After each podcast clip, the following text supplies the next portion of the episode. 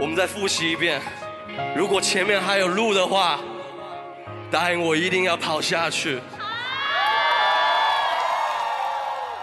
欢迎收听《秀才日记》，大家好，我是来自 Hi Hi Studio 的陈秀才。那今天又来到了新的一周。那原本今天我是想要跟大家分享一下，就是我的我喜欢音乐的这一个部分。在上一个星期呢，我就去了我人生第一场 Live House 啊，马来西亚的一个嘻哈厂牌叫做 Banhut 的，就是万发的这个厂牌呢，他就刚好来到古晋做巡演。而且还是这整个巡演的最后一站。那我那个时候呢，情况是这样子的，我是完全不知道有这样子的一个巡演，而是在上个星期五的时候呢，我就五点多了，那时候我就刷 IG，诶，突然间看到有这个 event，我就想说，那我到底要不要去呢？因为时间很紧了，我怕等下是票卖完啊，还是怎么样啊？我就点进去看。看了过后呢，它就有 door ticket，我就想说有 door ticket 那就好。如果说我是临时真的想要去，那我就直接到现场买票就好了，就不用还要特地早买票。虽然说早买票会便宜一点点，但是我觉得没有差啦。到了七点多的时候，我还在犹豫。那个活动是八点半开始的，然后我七点多还在犹豫到底要不要。然后那个时候我在煮东西，然后最后呢，就是会觉得说，如果没有去的话。这样子可能就会错失掉一个非常良好的机会，因为我觉得马来西亚像现在的这个 hip hop live show 呢是还很少啊。那像班花这样子呢，他有做巡演，我觉得是值得去看的啦。然后也顺便去感受一下 live house 演唱会的这种现场感，因为我也没有参加过任何的演唱会，所以我就想说，诶，透过小型的活动呢，去尝试看看一下。然后到最后我就真的去了，然后八点半到那边。其实我八点就到那边了，因为我怕就是会排长龙啊，然后很多人这样子，所以可能提前到会比较容易买到票。结果我到那边的时候一个人都没有。然后八点半他才正式开门，让我们进去买票。然后买了票过后呢，也在那边站了大概一个小时多，他们才开始，因为可能就是要我们先到那边。然后可能喝点酒啊，比较嗨了过后呢，才做这个 live，嗯，就是才做这个表演，这样子可能我们在现场的整个躁动呢都会更大，更更有把握。然后就这样子表演，表演到了十二点，然后就真的是让我非常惊艳呐。那我原本就今天想要分享，诶，就是我为什么会喜欢 hip hop 啊，怎么怎么这样子？但我觉得这可能可以放在更之后了，为什么呢？因为我在昨天的时候呢，我就读了一本书，那我觉得是我很想要跟大家分享的，因为这个跟我之前所经历跟所相信的东西，然后到现在有一个转变了，然后读了这本书过后有一个。Mind twist 啊，就是我突然间恍然大悟，原来是这样的一个感觉，所以我就想要透过今天这集 Podcast 呢，去跟大家分享，就是可能我我启发到的一些东西啦。这本书呢叫做《交对朋友，事就成了》，是来自一位中国的作者啦，然后名字我是忘记了啦。然后这本书呢，其实我是买了很久了。如果没有错的话，这本书是二零一四年出版，然后那个时候在二零一五、二零一六。我就已经买了这本书。那个时候呢，我是用呃那个沙东马来西亚每一年会给两百五十块的这个 voucher 去买的。如果大家知道的话呢，就知道了，就是这样子的一个 voucher。那个时候呢，我有两年有拿到这个 voucher，然后再加上我有个朋友呢，他又没有看书的这个兴趣，所以他就把他的 voucher 给我。所以我这样子，我就有了七百五十块，两年里面呢，我就有七百五十块的这一个呃 voucher，那我就把我的这个书架呢就填满了，就放满了书。这些书呢，基本上我只看完过一两本不了。那书架上呢是有二三十本书的，就是用这七百五十块买来的。那结果我只看完一两本，就是可能我比较有兴趣的。那这一本呢，也是我还没有看完的其中一本啊。然后那个时候我就刚好把这本书带来古晋。为什么会带来古晋呢？那是因为这本书够厚。然后原本呢，我是要拿这些书来垫我的这一个啊、电脑的 monitor 的。因为这样子，因为我之前工作呢，我不知道大家有没有关注过我的这个 Instagram。就是我之前的工作的那个 monitor 呢，是要在上面的，然后我的呃 MacBook 的这个 monitor 是在下面，所以是呈上下的一个 pattern。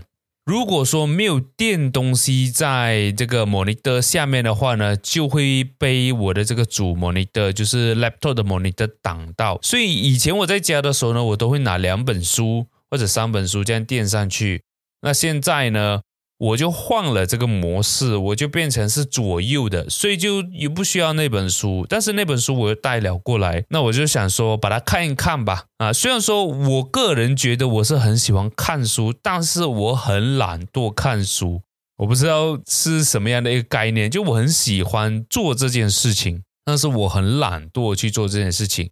然后我真的是会那一种看书呢，看看看看到眼睛会很爱睡这样子，但是我又很乐在其中，看到内容的时候会很常让我去想，很常让我去反思一些我生活中遇到的东西。那这个是我喜欢看书的一个原因啦。那讲讲讲了这么多，这本书的重点其实整个大纲我也还不知道在讲什么，因为我是看前面，呃，现在才看到四十多面不了，因为整本书呢大概是两百五十面左右，然后我才看四十多面，所以是没有办法告诉大家这本书它具体要表达或者是它的核心是什么。但是从我看了四十多面，我有了这些启发是什么呢？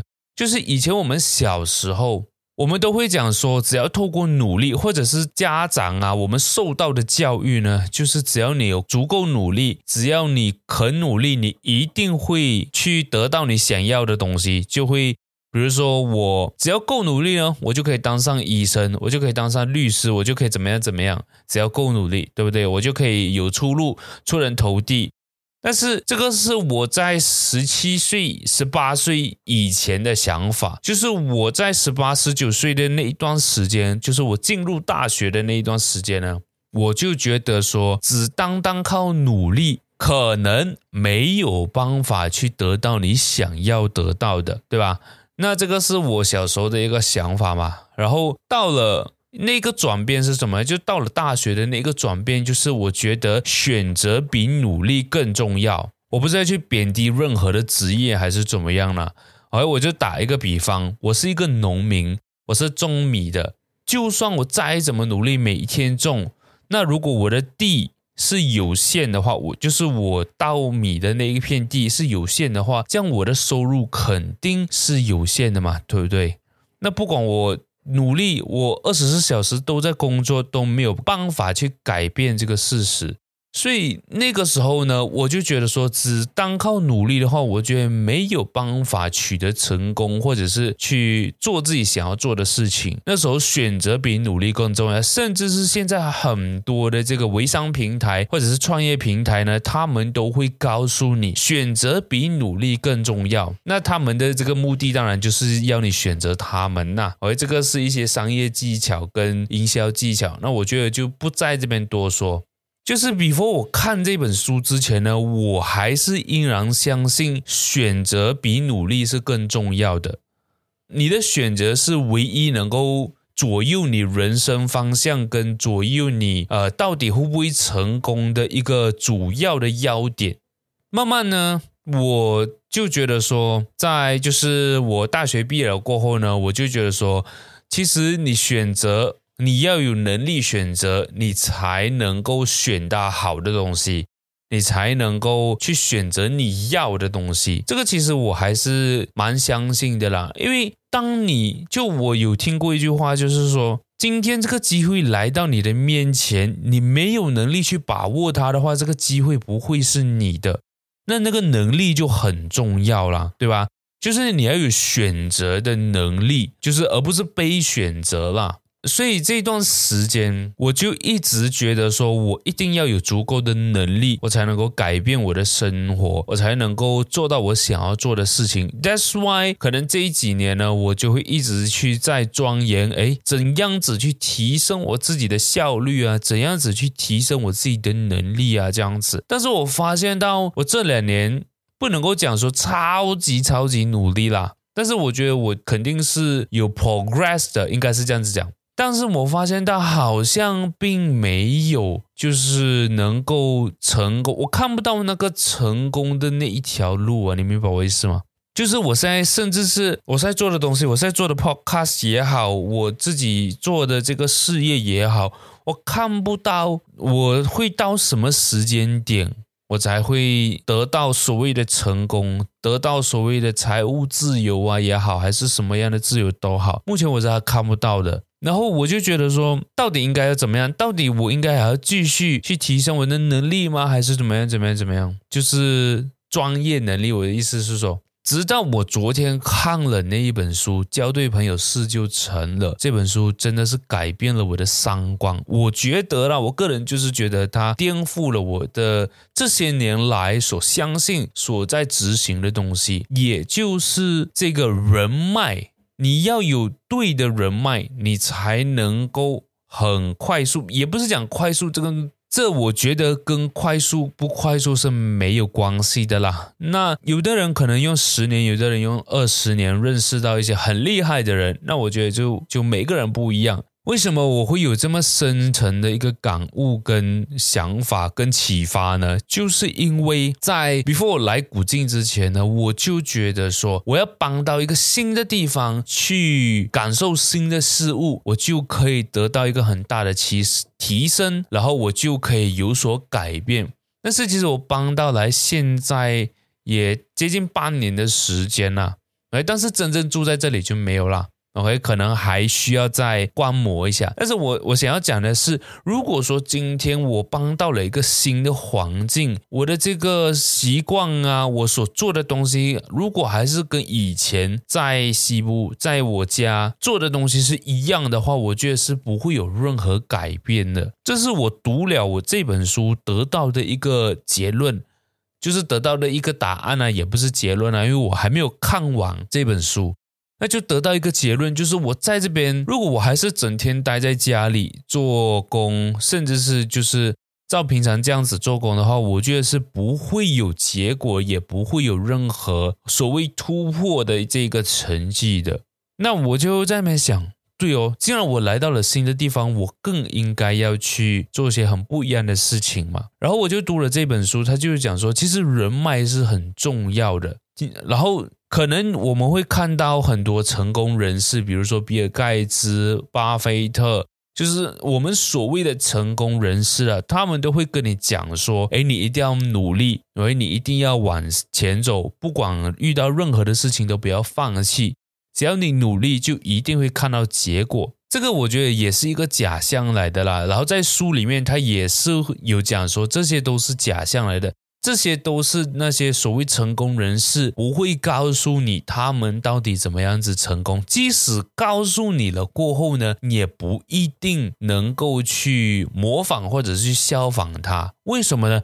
因为他的人脉就不是你的人脉啊，对吧？他可能认识美国总统，那你没有办法认识美国总统嘛，对不对？甚至是你现在认识了美国总统都好，也不能够。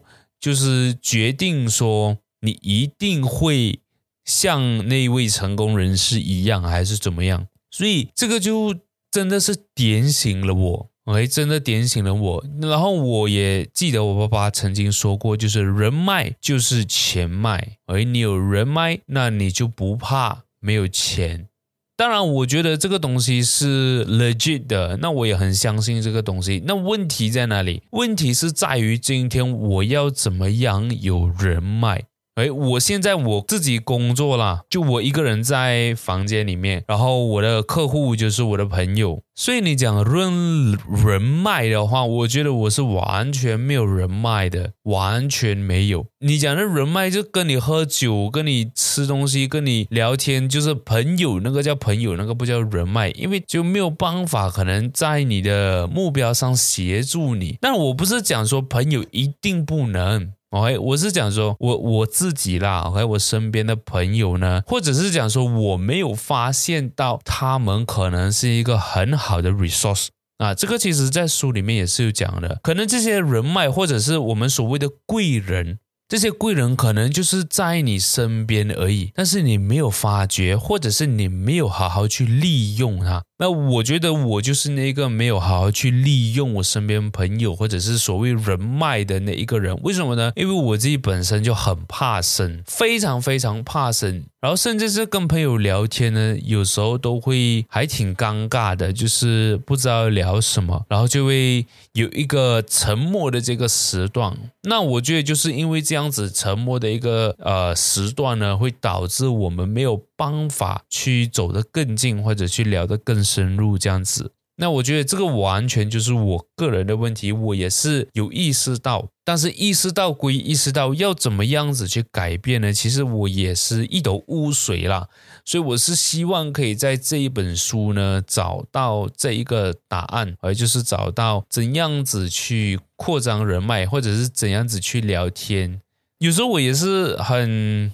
很不知道应该要怎么样子做，因为我本身就并不是一个很会聊天的人。那像现在，比如说录 podcast 的话，是因为没有人去打扰我。怎么讲？或者是去打断我？因为如果我一直被打断的话，那我就整个那个思路不会出来。就跟朋友聊天讲话的时候呢，其实我我在我的脑海要不断的去复习，或者是去讲我所要讲的东西，我才讲，我才能够讲得出来，不然就会很卡。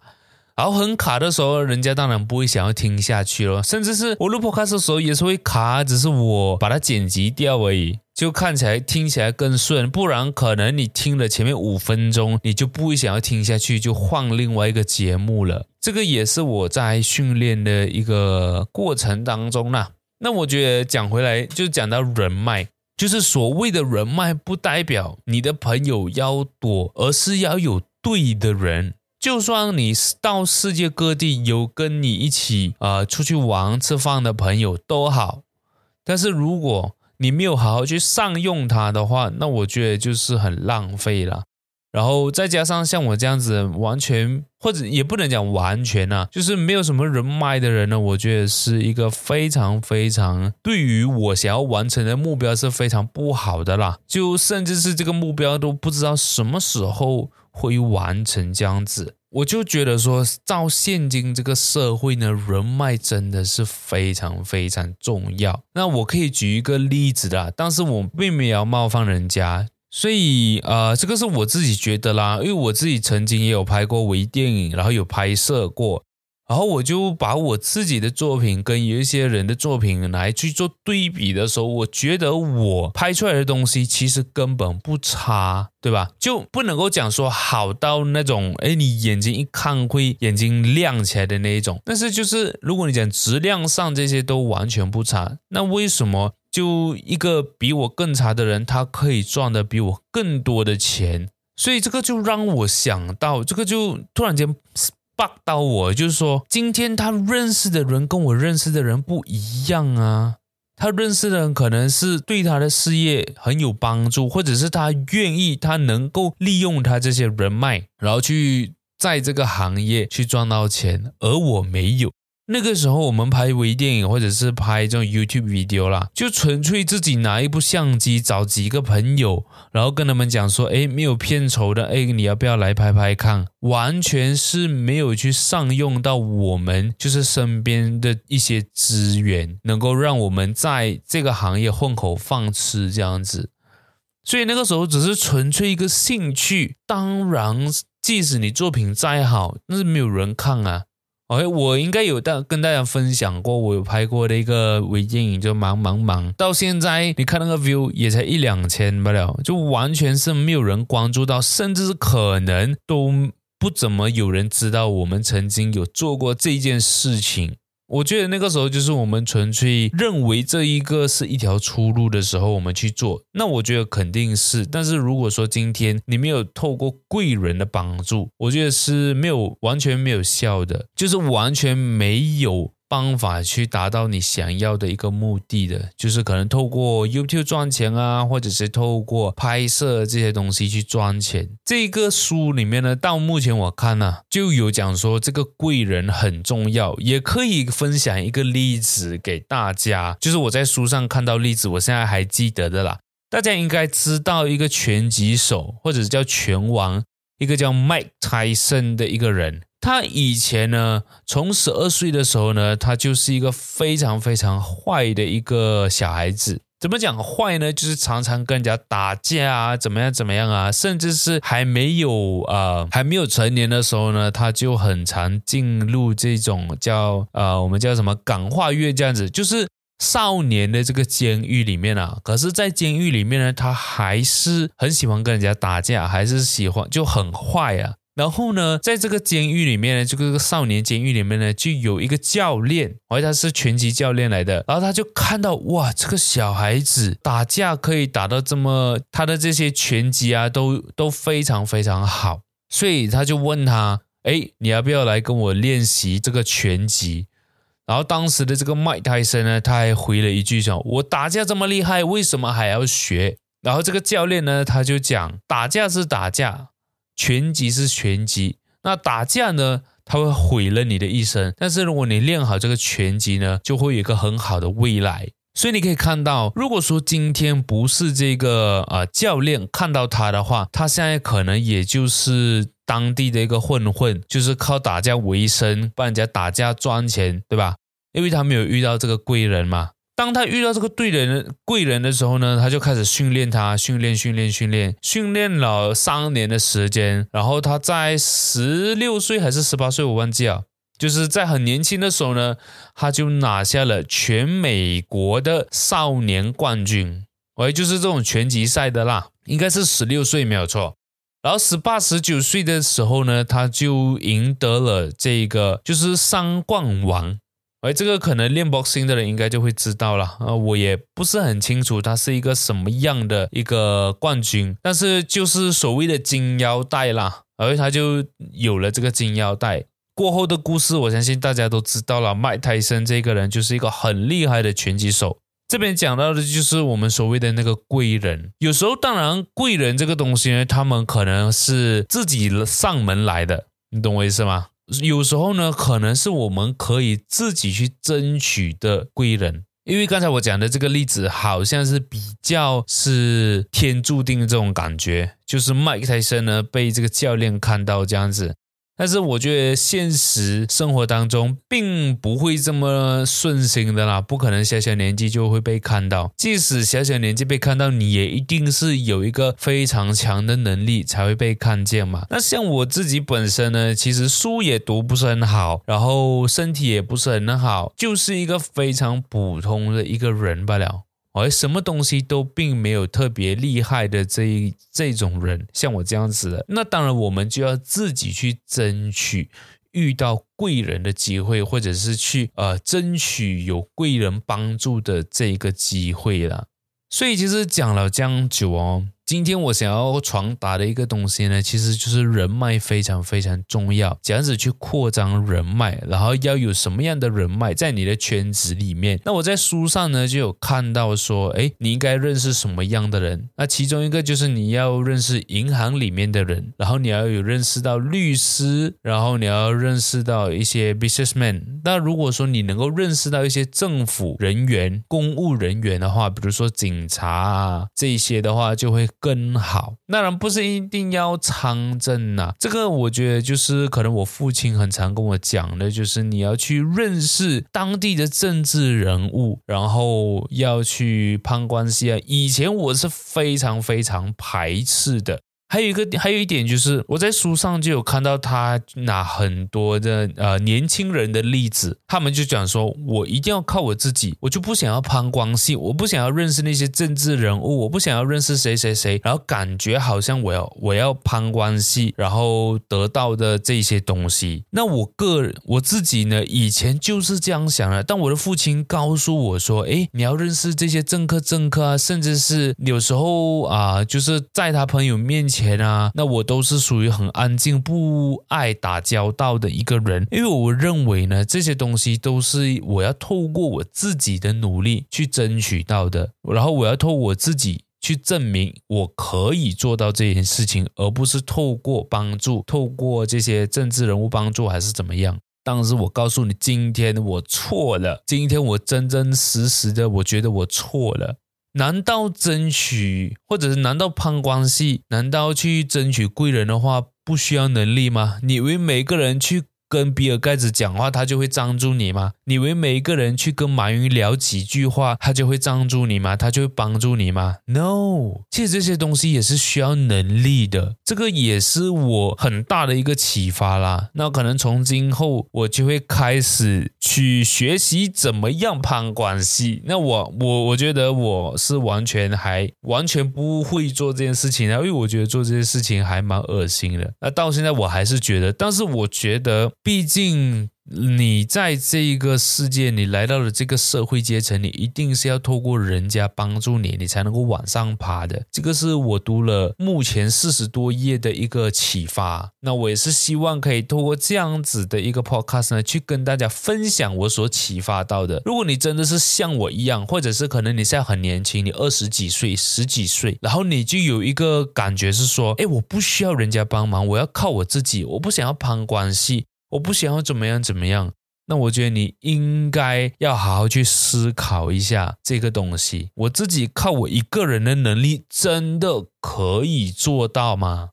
在我昨天看这本书的时候，我就是问我自己哦，我现在靠我自己一个能力真的可以做到吗？真的可以完成我的目标吗？我想了想，然后再加上这几个月的这个啊经历，从我开公司到现在，我认为基本上是很难的，非常非常难。如果你要透过自己个人的能力的话，是非常难。那我应该要怎么样子做？我应该要找合伙人，对吧？我应该要找贵人去帮助我，让我更上一层楼。我要找到对的客户，能够让我更上一层楼的。但我要怎么样子找？我现在一直都在我的小房间里面，我要怎么样子是不可能的。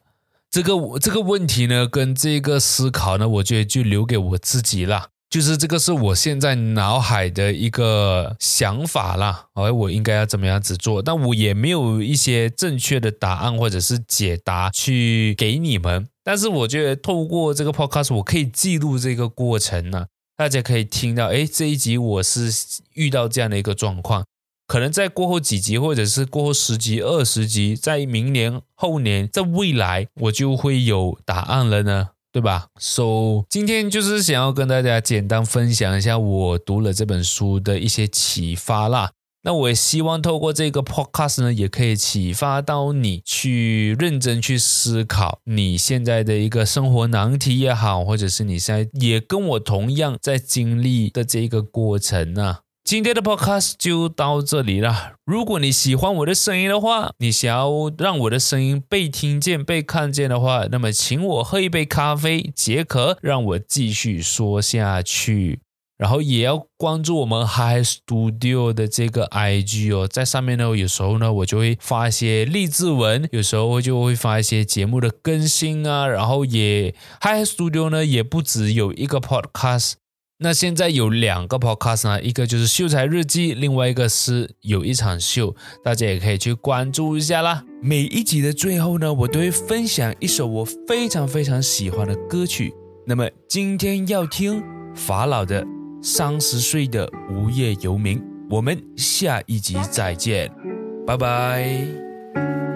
耶。耶，三十岁依旧没有结婚，依旧没房产证，依旧还是不修边幅的像个野人。三十岁在舞厅跳舞，在满是有钱人的饭局，像个雕塑，交流玩着手机，抽着爆竹，他们都在讨论。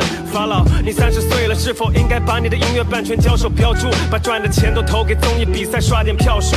我没听完就已跑路，我说我想呕吐。三十岁依旧没法好好休息，依旧对社交媒体毫无头绪，所以我爱打游戏，在另一个世界交了很多朋友，依旧对我的朋友。毫无保留，不管人类或是鸟兽。三十岁，真诚还是我这辈子的座右铭。哪怕死在你的手上，那也是我的三生有幸。三十岁，依旧像是二十岁时那样，想在青史留名。不过现在很少有人说我有病。三十岁的无业游民，乘坐宇宙飞船逃离恶魔那张开的手心。我是三十岁的无业游民，早已习惯被你否定，但我依旧对你走心。我是三十岁的无业游民。乌托邦里，好让自己不被豪宅囚禁。我是三十岁的无业游民。想青史留名，做一颗很璀璨的流星。三十岁，我想试试在我脸上打钉，把头发染成五色，做个不被接受的发型。拼搏这么久，是为了可以真正自由，所以我必须买辆房车，碾过每块石头。所以三十岁，我会离开我的室友。如果你们会想我，我们可以在视频里面碰酒。三十岁，想要试试做个声优，在二次元的世界里，没人对我私生活会深究。三十岁，开始爱上体育，加入了一些不听说唱的运动集体。三十岁，我突然决定。要跑去腾冲旅居，像林林干爷爷曾战斗过的城市里的雨滴。三十岁，我写歌读了好多他们的笔记，他们拿生命换来的不只是课本上那几句。三十岁，有幸被幼稚园杀手所提及，也有幸法老会永远留在一些人的记忆里。我是三十岁的无业游民，乘坐宇宙飞船逃离恶魔那张开的手心。我是三十岁的无业游民，早已习惯被你否定，但我依旧对你走心。我是三十岁的无业游民。在乌托邦里，好让自己不被豪宅囚禁。我是三十岁的无业游民。